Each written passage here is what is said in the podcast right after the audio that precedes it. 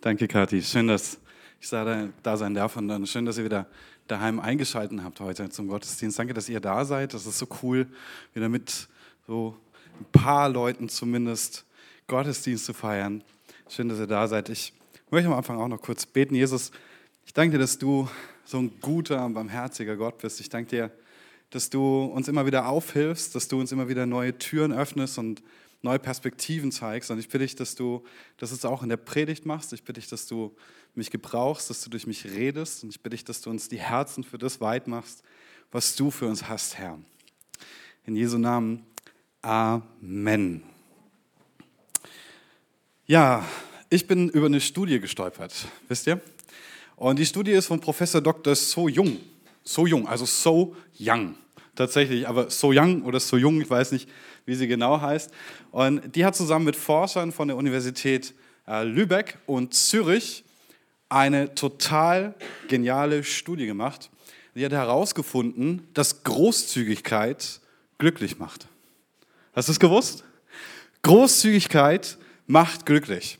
Die haben es so gemacht. Die haben eine Kontrollgruppe genommen, haben denen 25 Franken die Woche gegeben, haben gesagt, pass auf, den nimmst du jetzt oder den nehmt ihr jetzt und dann tut ihr euch damit was Gutes. Und das Ganze haben, eine ganze, haben sie eine ganze Weile lang durchgezogen. Und da gab es die Versuchsgruppe. Und der Versuchsgruppe haben sie auch Geld in die Hand gedrückt und haben gesagt, nur eine Bedingung, bitte nicht für dich ausgeben, sondern tu irgendjemand anderem was Gutes. Freunde, Verwandte, jemand, den du nicht kennst, vollkommen egal. Aber tut Leuten damit was Gutes. Und dann haben sie sie irgendwann nach einer gewissen Zeit, ohne Vorwarnung, haben sie sie einbestellt und haben MRT-Scan vom Gehirn gemacht. Und während dieses MRT-Scans haben sie ihnen Aufgaben gegeben. Beiden Gruppen. Ja? Er gesagt, also und diese Aufgaben, die waren so gestaltet, dass du, tja, großzügig antworten konntest oder nicht. Also dir wurde eine Frage gestellt und entweder warst du dann großzügig oder du warst eben nicht großzügig mit deiner Antwort. Das war dir vollkommen freigestellt. Man hat festgestellt, dass die Menschen, die die Aufgabe hatten, mit dem Geld anderen etwas Gutes zu tun, viel häufiger großzügig geantwortet haben während dieses MRT-Scans, als die Gruppe, die das Geld für sich ausgeben sollte. Also zu sagen, ja gut, okay, klingt logisch. Ja, ja.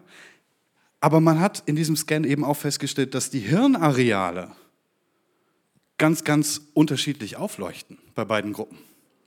Und diejenigen, die großzügig waren, da war eine erhöhte Hirnaktivität, das muss ich lesen, das ist, bin kein Mediziner, im temporoparietialen Kortex ja, und im ventralen Stratium nachgewiesen worden. Okay, was heißt es auf Deutsch? Das ventrale Stratium ist sozusagen das Glückszentrum in deinem Gehirn.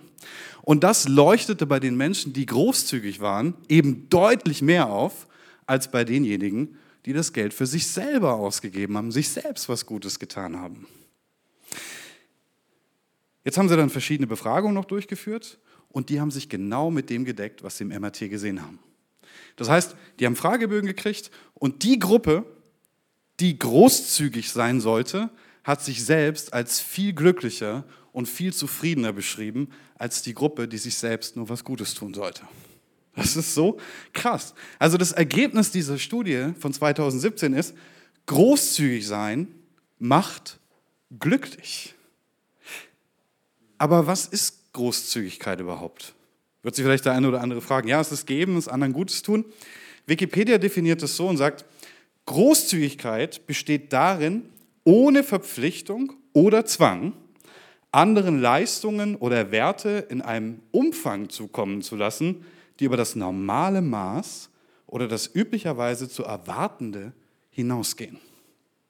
Im Allgemeinen gilt Großzügigkeit auch nicht, wohlgemerkt nicht, als kalkuliert taktisches Verhalten, das mit adäquaten Gegenleistungen rechnet oder diese herbeiführen will. Das schließt aber nicht aus, dass solche Gegenleistungen erbracht werden oder üblich sind. Und dann werden verschiedene Kulturen angeführt, in denen das so ist. Große Geschenke, große Geschenke zurück. Also, was ist Großzügigkeit? Das ist, wenn jemand ohne Verpflichtung und Zwang einfach gibt, aber nicht nur gibt, sondern über das normale Maß hinaus gibt und dabei nichts zurückerwartet. Also es ist keine Taktik, Es ist nicht kalkuliert. Es geht nicht darum, ich sage, jetzt mache ich hier ein großes Geschenk und irgendwann kriege ich eins zurück. Überhaupt nicht. Das ist nicht Großzügigkeit, das ist Taktieren. Das ist Strategie. Ähm, nein, Großzügigkeit heißt es, aus freiem Herzen, freiem Willen zu tun, ohne eine Gegenleistung dafür zu erwarten. Jetzt gibt es ein Beispiel in der Bibel, das Großzügigkeit besser verdeutlicht, ähm, als ich das irgendwo anders gefunden hätte. Und das steht in Markus 12, 41 bis 44. Da heißt es, Jesus setzte sich in die Nähe des Opferkastens und sah zu, wie die Leute Geld hineinwarfen. Viele Reiche gaben große Summen. Doch dann kam eine arme Witwe und zwar warf zwei kleine Kupfermünzen hinein. Das entspricht etwa einem Groschen. Das war unwahrscheinlich wenig. Da rief Jesus seine Jünger zu sich und sagte, ich versichere euch, diese arme Witwe hat mehr in den Opferkasten gelegt als alle anderen. Sie alle haben von ihrem Überfluss gegeben. Diese Frau aber, so arm sie ist, hat alles gegeben, was sie besaß. Alles, was sie zum Leben nötig hatte. Also es gab einen Opferkasten am Tempel und dieser Opferkasten war speziell für die Armen, das muss man vielleicht wissen. Da kamen immer die Leute, warfen was rein und mit diesem Geld haben sich die Priester im Tempel dann um die armen Leute gekümmert. Ganz ähnlich, wie wir das heute von den Kirchen kennen, von den traditionellen, wenn du reingehst, so ein Opferstock, kannst du was reinwerfen und das ist meistens für die Armen oder für irgendwelche sozialen Projekte. Und genauso war es hier auch. Jetzt kommt hier diese Witwe von der Jesus sagt, dass sie selbst arm ist. Und wir erkennen es nicht nur daran, dass Jesus das sagt, sondern auch daran, was sie einwirft. Sie wirft nämlich zwei Schärflein ein, heißt es, zwei Kupfermünzen. Es war wirklich nicht viel wert, das reichte kaum, um irgendwie einen Tag damit gut zu überleben. Aber das hat sie eingeworfen, während viele Reiche recht viel Geld eingeworfen haben. Und jetzt kann man sagen, ja gut, wenn die Denare einwerfen oder womöglich äh, jemand eine Riesenspende macht über ein Talent oder was auch immer, also Tausende von Euro oder Hunderttausende von Euro, dann ist es so viel. Aber so sieht Jesus das nicht. Jesus schaut genau auf das, was jemand hat und bewertet anhand dessen, was er gibt. Diese Frau, sagt er, hat alles gegeben, was sie zum Leben noch übrig hatte oder nötig hatte. Die Reichen haben aus ihrem Überfluss gegeben, waren aus ihrem Überfluss großzügig, wenn du so möchtest. Diese Witwe war aus ihrem Mangel unwahrscheinlich großzügig. Sie hat alles gegeben. Und es sagt uns eine Sache über Großzügigkeit. Großzügigkeit bemisst sich nicht daran, wie viel du gibst. Großzügigkeit bemisst sich daran, wie viel du von dem gibst, was du hast. Es ist so, eine, das ist so ein krasses Beispiel. Ne? Da gibt jemand alles. Ich habe mich gefragt, wie ist das mit dem Geben? Wie ist es mit der Großzügigkeit? Was ist mir da schon so begegnet? Bei mir selber, bei Menschen, die ich getroffen habe, die ich kennengelernt habe. Und da habe ich so festgestellt, es gibt vier Arten des Gebens. Vier Arten. Es gibt nämlich Menschen, das ist die erste Art, die nichts geben. Also gar nichts. Ja? Und ihr Handeln ist oftmals von Angst bestimmt. Und zwar von der Angst, am Ende selbst nicht genug zu haben. Ihr Blick richtet sich normalerweise auf das, was sie nicht haben. Und sie vergleichen sich mit Menschen, die mehr haben als sie selbst. Und dadurch sind sie oftmals blind für die Bedürftigkeit des anderen. Sie haben eine Tendenz zum Horten oder geben alles für sich selbst aus. Es fällt ihnen extrem schwer zu verzichten. Das sind die Menschen, die nichts geben. Standardsätze, die ich oft gehört habe, waren folgende. Warum soll ich was geben? Ich habe doch selber nicht genug. Oder mir schenkt doch auch niemand was. Ja gut, wenn was überbleiben wird, dann würde ich auch was geben, ist ja klar. Ist aber nicht so. Zwinker, zwinker sollen die Reichen doch mal was spenden. Oder mein Lieblingssatz von dieser Gruppe von Menschen, ich zahle doch schon sowieso irgendwie genug Steuern oder nicht. Es gibt eine zweite Gruppe von Menschen in Bezug aufs Geben. Und das sind Menschen, die nur das geben, was ihnen nicht wehtut. Diese Gruppe von Menschen gibt normalerweise erst dann was, wenn sie direkt aufgefordert wird. Ja? Also so auf sozialen Druck hin oder wenn es die sozialen Gepflogenheiten verlangen, dann geben sie was. Und das, was sie dann geben, erinnert, erinnert dann meistens mehr an Trinkgeld wie an Großzügigkeit. Ja? Also es ist dann irgendwie so, ja gut, okay, da ein Euro, da zwei Euro oder fünf Euro oder was auch immer. Es ist meistens recht wenig. Sie tun das absolute Minimum, um sozial akzeptiert zu sein, mehr aber auch nicht. Wenn Sie Zeit oder Geld investieren, dann rechnen Sie so innerlich die Kosten auf. Ich weiß nicht, ob du auch so jemanden kennst, der innerlich immer die Kosten aufrechnet. Ja? Das ist so eine Deal-Mentalität, oder nicht? Es ist eine Deal-Mentalität, die solche Menschen haben, die sich, ob sie das merken oder nicht, immer zu ihren Gunsten verschiebt. Ja? So Standardsätze sind, ich habe dir damals aber auch geholfen. Jetzt bist du dran. Oder ich habe dieses Jahr schon gespendet. Eine Menge. Ja, wo hast du denn hingespendet? Ja, ein SOS Kinderdorf. Wie viele? Fünf Euro. Ich habe schon gespendet. Hab schon. Ich zahle ja schon Kirchensteuer, hört man von dieser Gruppe oft. Das reicht doch wohl. Jetzt gibt es eine dritte Art des Gebens und eine dritte Kategorie von Menschen. Und das sind Menschen, die geben, weil sie pflichtbewusst sind und eine soziale Verantwortung spüren.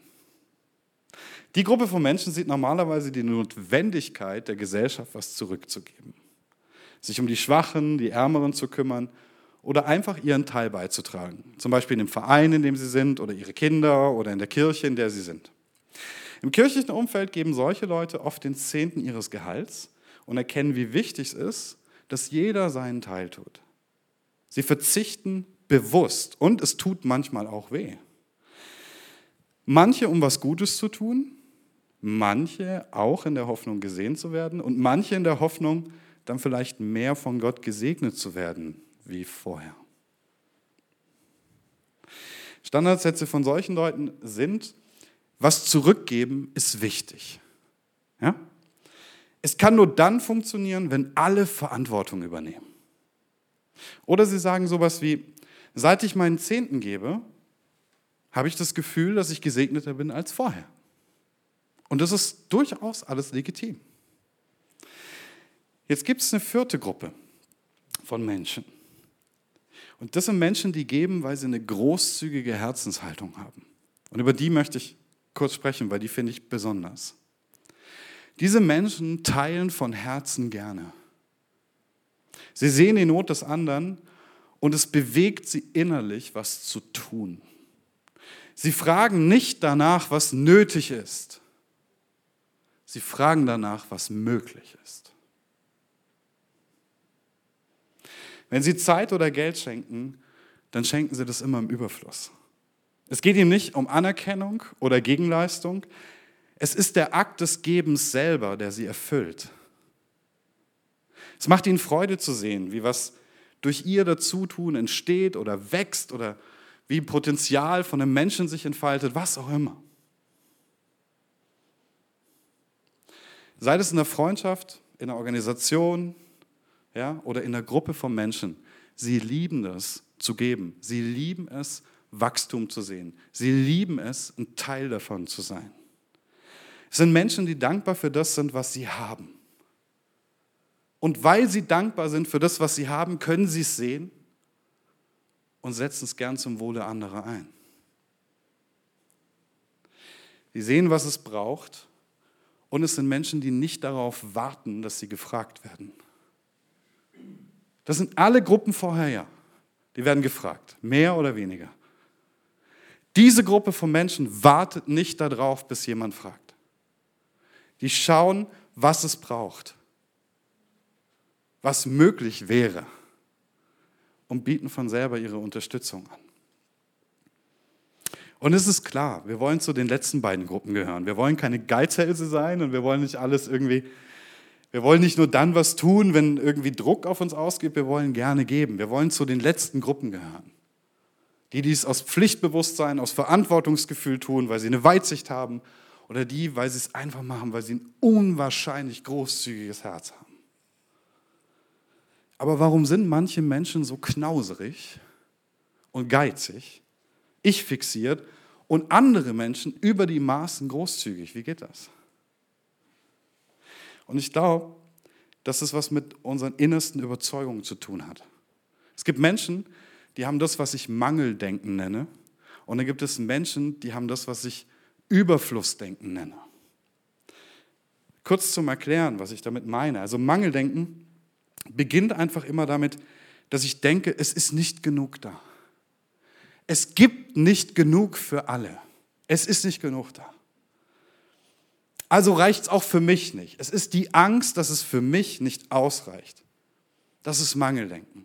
Mangeldenken vergleicht sich ständig mit anderen, schaut ständig dahin, wo jemand noch mehr hat und bleibt dann da hängen, wo ich irgendwas nicht habe, was jemand anders hat. Schaut nur auf das, was ich nicht habe, anstatt auf das, was ich habe. Im Mangeldenken ist das Glas immer halb leer. Immer.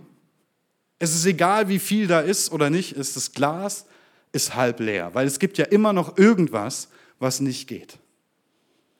Solche Menschen machen sich Sorgen die ganze Zeit. Von Sorgen geplagt. Sie sind unzufrieden.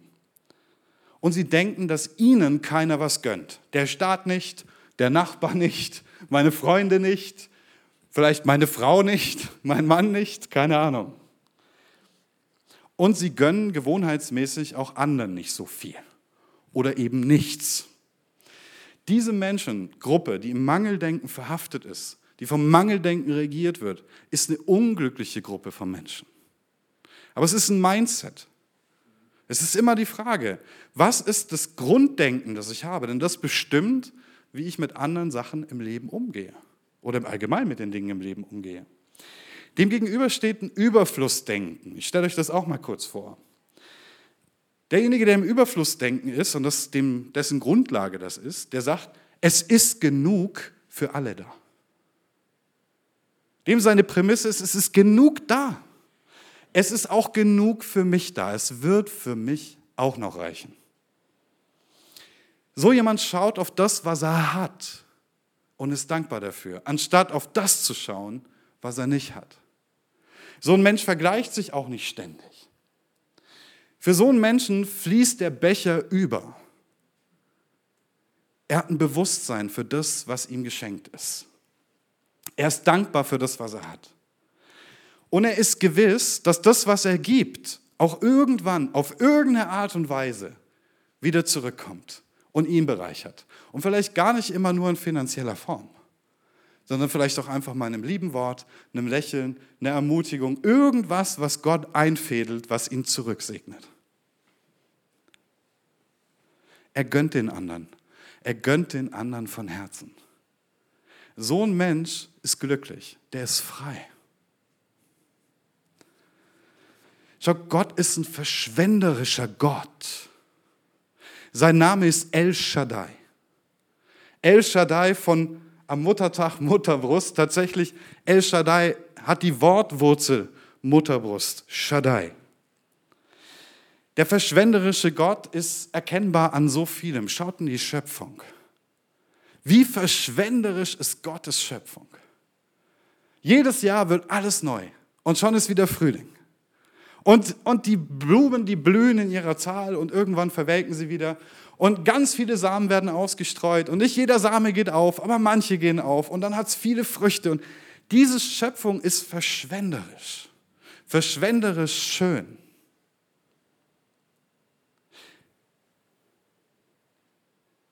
Bei Gott fließt der Becher über. David sagt an der Stelle, du schenkst mir voll ein. Mein Becher fließt über.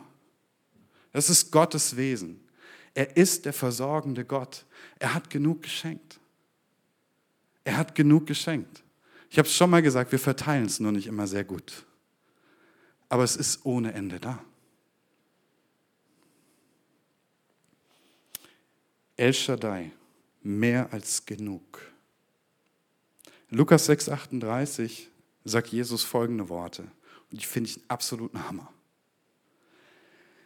Gebt und es wird euch gegeben werden. Ein gutes, gedrücktes und gerütteltes, überlaufendes Maß wird man in euren Schoß geben. Denn mit demselben Maß, mit dem ihr messt, wird euch wieder gemessen werden. Wow, Moment mal. Ein gutes, gedrücktes, gerütteltes, überlaufendes Maß, das in unseren Schoß kommt. Was bedeutet das? Denk mal an Körner in einem Gefäß. Du machst Körner rein und du denkst, das Gefäß ist voll. Drück mal, da merkst du es wieder Platz. Rüttel mal, merkt, da ist wieder Platz. Und du wirst, es wird wieder aufgefüllt. Das ist das, was hier gemeint ist. Ne? Es kommt Korn in das, in das Gefäß, es wird gerüttelt, es wird gedrückt, es wird wieder draufgeschüttet, gerüttelt, gedrückt, bis wirklich nichts mehr reingeht. Und dann wird nochmal draufgetan, bis es überläuft. Und das ist das, was du in deinen Schoß kriegst, wenn du großzügig bist und von Herzen gerne gibst. Das ist das, was Jesus sagt. Denn mit demselben Maß, mit dem ihr messt, wird euch wieder gemessen werden. Das heißt, so wie wir uns zu dem Vers verhalten, so wird unsere Lebensrealität sein, ihr Lieben. Wenn, wenn du geizig bist, dann wird dein Leben eben genau das sein. Weil das Maß, mit dem du misst, ist das Maß, mit dem Gott dir zurückmisst. Und es ist das Maß, mit dem andere dir messen. Verstehst du das? Wenn du geizig bist, dann wird dein Leben eine geizige Version dessen, was es eigentlich sein könnte. Eng, einsam und unerfüllt und vor allen Dingen unglücklich. Wenn du lernst, großzügig zu sein, dann wird dein Leben eben genau das auch sein. Denn das Maß, mit dem du anderen misst, das ist das Maß, mit dem dir gemessen wird.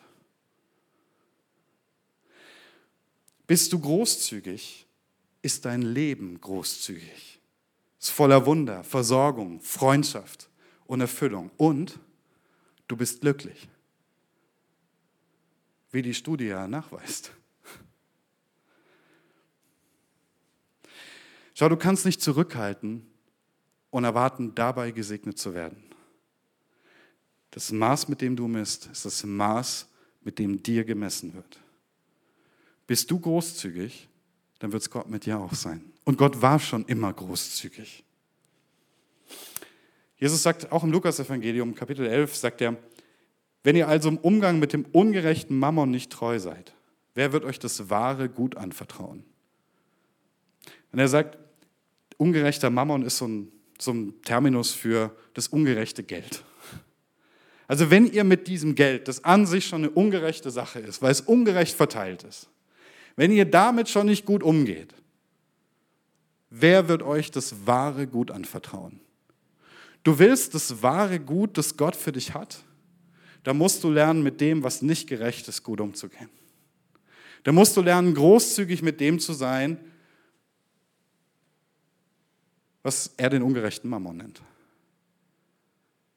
Es gibt ja ganz viele Christen, die sind sehr geistig unterwegs und die sind immer, ja, und das wahre Gut und die schweben und die tun, aber die sind überhaupt nicht großzügig. Und dann sage ich immer, du kannst das wahre Gut gar nicht haben. Du kannst das gar nicht kriegen.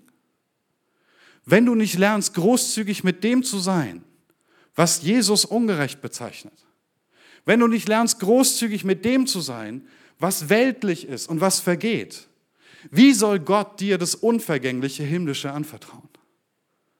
Wie?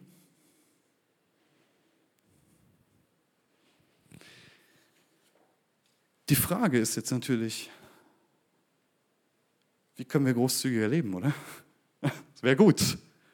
Weil ich möchte ein Leben in Fülle. Ich möchte ein Leben, das gesegnet ist. Ich möchte ein Leben, wo, wo ich spüre, dass Gott großzügig mit mir ist und ich immer großzügiger mit anderen werden kann, weil ich mehr habe, aus dem ich schöpfen kann. Das ist doch cool. Ich möchte ein Leben haben, in dem ich glücklich bin und du wahrscheinlich auch. Und nicht immer denke, oh nein, oh nein, oh nein. Ich möchte kein Leben, in dem ich mich mit anderen vergleiche und ständig verliere. Ich möchte auch kein Leben, in dem ich denke, es reicht nicht und kein Leben, in dem ich denke, ach, ich bin so kleines Licht, ich kann nichts tun. Ich möchte kein Leben, in dem andere sagen, du Depp. Was, den Typ halte ich nicht aus? So geizig. Wir möchten ein Leben, in dem der Segen Gottes fließt, in dem ich glücklich bin, in dem ich ein Teil von was Großem sein kann, ein Segen sein kann. Wo Menschen kommen und sagen, oh cool, schön, dass du da bist. Wo ich Menschen inspirieren kann, ein Segen zu sein und selbst zu geben. Wie kann ich großzügiger leben? Schau, das Erste ist, und das ist das Coole an dieser Studie, weil das hat sie wohl offenbart. Für die, die es vorher noch nicht wussten, die wissen spätestens jetzt. Es gibt ja viele Sachen, die wissen wir schon, aber die Wissenschaft muss sie erst belegen, um dass wir sie wissen. Das ist so eine Sache, also pass auf. Großzügigkeit kann man lernen. Das ist nicht angeboren. Knausrig sein, Angst haben, egoistisch sein, geizig sein, ist nicht so angeboren, dass man es nicht verlernen könnte. Die Studie hat gezeigt, dass sich das Gehirn von den Großzügigen verändert hat im Vergleich zur Kontrollgruppe. Einfach weil sie immer wieder gegeben haben. Es sind neue Verknüpfungen entstanden, wurden neue Hirnareale aktiviert, die bei der Kontrollgruppe nicht aktiv waren. Einfach nur, weil sie es gemacht haben. Das heißt, es ist egal, wo du heute stehst, du kannst großzügig werden. Du kannst lernen, großzügig zu sein. Den zweiten Gedanken, den ich dir mitgebe, wie du großzügiger werden kannst, ist, lern dankbar für das zu sein, was du hast, anstatt immer auf das zu gucken, was du nicht hast. Dankbar sein schenkt dir einen Blick auf dein Leben, wie du es vielleicht noch nicht gesehen hast. Es zeigt dir, wie reich du in Wirklichkeit schon bist. Erinnerst du dich an den Reichen in der Geschichte mit Jesus und der Witwe und dem Schärflein? Die viel hatten und viel eingelegt haben. Du magst es vielleicht nicht sehen, aber diese Reichen sind heute wir. Du und ich, wenn du in Deutschland, in der Schweiz lebst, in Österreich lebst, zählst zu den drei reichsten Prozent auf dieser Erde. Und wenn wir realisieren würden, welchen Schatz wir bereits haben, wird es uns leichter fallen, großzügig zu sein.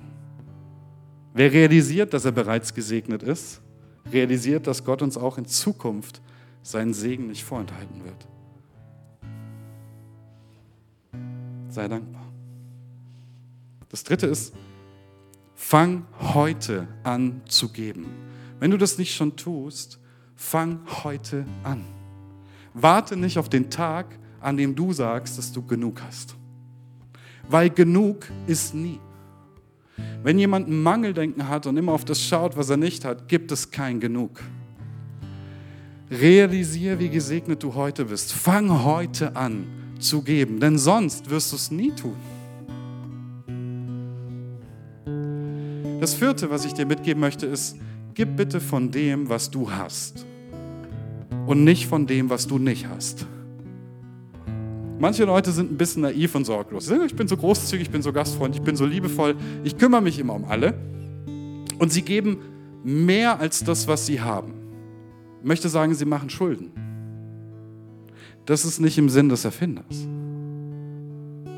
Bei Großzügigkeit geht es um das, was du hast, nicht um das, was du nicht hast. Das fünfte ist, wenn du ein großzügiger Mensch sein möchtest, dann frag in Zukunft nicht nur, was nötig ist. Frag, was möglich ist. Entwickle ein Mindset, das nicht auf die Begrenzung des Menschseins schaut, sondern auf das, was Gott mit dem tun kann, was du gibst. In dem Psalmen sagt David, du Gott bereitest mir einen Tisch angesichts meiner Feinde. Du hast mein Haupt mit Öl gesalbt. Mein Becher fließt über. Wenn Gott großzügig mit uns ist, dann ist er das immer über die Maßen. Gott ist nicht knausrig. Er gibt immer mehr, als wir brauchen. Mein Becher fließt über. Lasst uns in der gleichen Weise großzügig sein. Fragt in Zukunft nicht nur nach dem, was nötig ist, fragt nach dem, was möglich ist. Und dann gebt dementsprechend. Und als letztes, für all die, die denken, boah, ich bin so ein kleines Licht, ich habe doch gar nichts zu geben. So wie die Witwe vielleicht, sie hat es trotzdem gegeben. Ja? Großzügigkeit bemisst sich nicht daran, wie viel du gibst, sondern daran, wie viel du von dem gibst, was du hast. Die Witwe hat viel Geld gegeben, äh, nicht viel Geld gegeben, genau. Aber dennoch hat sie mehr gegeben als die Reichen, die da waren. Sie gab alles, was sie hatte, um den Armen zu dienen, obwohl sie selbst auch eine arme Frau war. Ich schließe mit einem Zitat, das ich liebe, von Winston Churchill, ähm, dem großen Politiker. Und er sagt, wir bestreiten unseren Lebensunterhalt mit dem, was wir bekommen. Aber wir leben von dem, was wir geben. Jesus, ich bitte dich, dass du uns ein großzügiges Herz schenkst. Ich bitte dich, dass du uns die Augen öffnest für das, was du uns geschenkt hast. Ich bitte dich, dass du uns zeigst, wie großzügig du mit uns bist und dass du uns dankbar machst, dass du uns den Reichtum und die Schönheit sehen lässt, die du in unser Leben gelegt hast. Ich bitte dich, dass du uns zu Menschen machst, die gerne geben, die großzügig geben und die nicht nur fragen, was nötig ist, sondern die fragen, was möglich ist. Mögest du erkennen, dass das Maß, mit dem du misst, das Maß ist, mit dem dir gemessen wird. Mögest du erkennen, dass Gott dein Versorger ist und dass er mehr als genug für dich hat. Mögest du erkennen, dass Gott dich gesegnet hat, damit du ein Segen sein kannst. Und mögest du erfahren, dass dich großzügig zu sein glücklich macht und dir ein Leben voller Wunder und offener Türen schenkt. In Jesu Namen. Amen.